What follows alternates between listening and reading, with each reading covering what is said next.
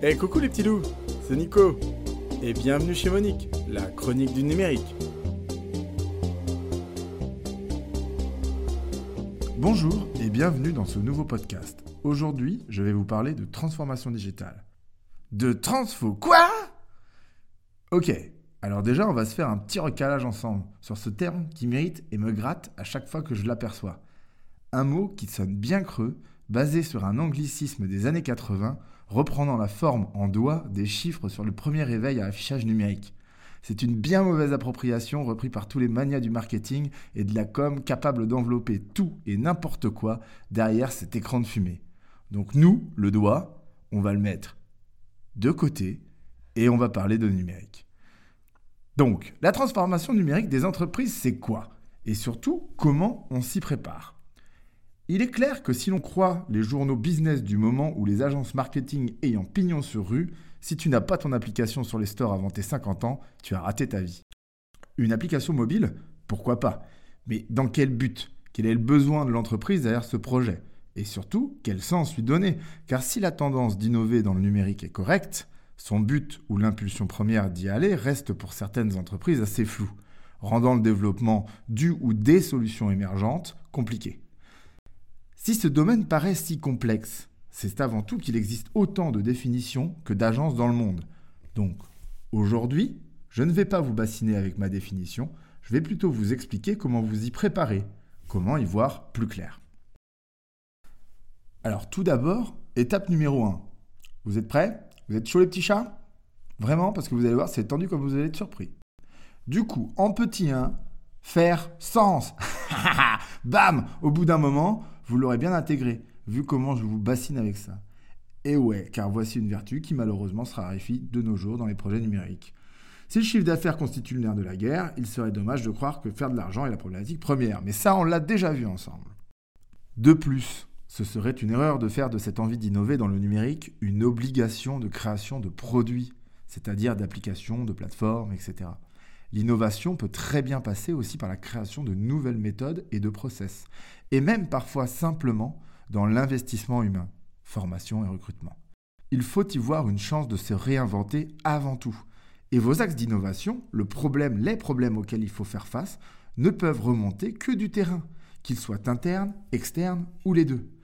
Donc, avant toute chose, on se demande pourquoi on veut rentrer dans un processus de transformation, et pour cela, eh bien, il va falloir aller voir du côté de notre deuxième conseil. Petit 2, l'existant. Qui dit transformation dit par définition étude de l'existant. Comment se réinventer si l'on n'est pas capable de bien définir qui l'on est? Ben oui. Il est très important de partir de votre existant et donc d'établir un recensement des forces et ressources en présence dans votre entreprise, qu'elles soient numériques ou non d'ailleurs. Donc go on va voir comment ça se passe chez soi, on observe, on interroge et on se constitue une liste de problèmes à solutionner. En 3, comprendre. L'innovation numérique fait ou devra faire partie d'un système constitué par les ressources de votre entreprise, comme on l'a vu tout à l'heure, qu'elles soient internes ou externes. Pour comprendre ce système, il n'y a pas de meilleur choix que de celui de matérialiser le système, c'est-à-dire de lui donner forme. On n'observe jamais aussi bien que ce qui est réellement devant nous, ou non? Et on fait cet exercice en invitant tout le monde autour de la table, tous les acteurs concernés par notre projet. On ne fait pas ça tout seul dans son petit bureau en me sortant des généralités, surtout car vous pensez tout connaître. No way Alors, comment faire une cartographie d'acteurs Eh bien, en se demandant tout simplement qui est concerné par notre sujet. Je prends l'exemple simple d'un projet fictif sur un eurodateur de rue. Vous savez, le truc pour payer le stationnement.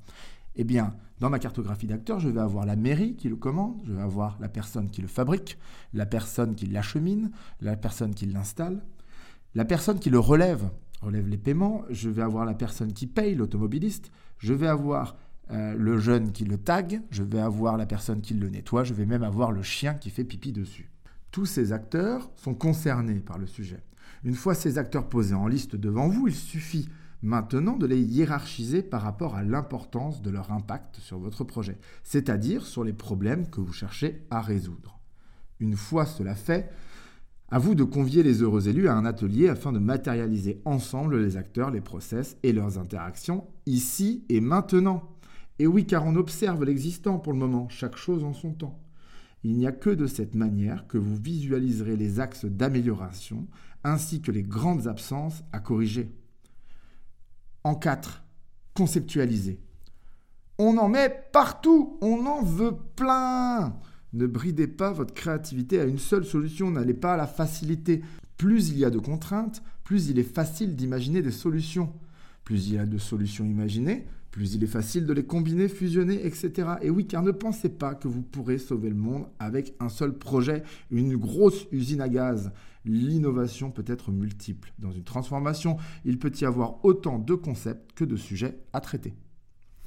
Et enfin, en 5, co-construire. Je me permets de vous le redire ici encore une fois, lorsque vous opérez un projet de transformation numérique, ayez conscience que là où les solutions émergentes ne seront pas forcément produits et technologiques. La réponse se trouve aussi dans l'innovation par la méthode, le service et les relations humaines. N'oubliez pas que plus de 80% de l'innovation est déjà chez vous, dans votre tête ou dans celle de vos collaborateurs. N'hésitez pas à chercher des solutions d'accompagnement qui vous permettent de co-créer à l'intérieur de votre entreprise.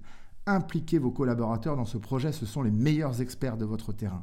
Offrez-leur la possibilité de s'exprimer car n'oubliez pas ce que je vous dis depuis le début de ces podcasts il y a une part de créativité en chacun de nous. Il faut juste trouver les bons moyens pour l'exprimer. Alors, qui qui est chaud pour se lancer? Ça vous a plu? Vous en voulez encore? Eh bien rendez-vous dans deux semaines pour le prochain épisode. Allez, bisous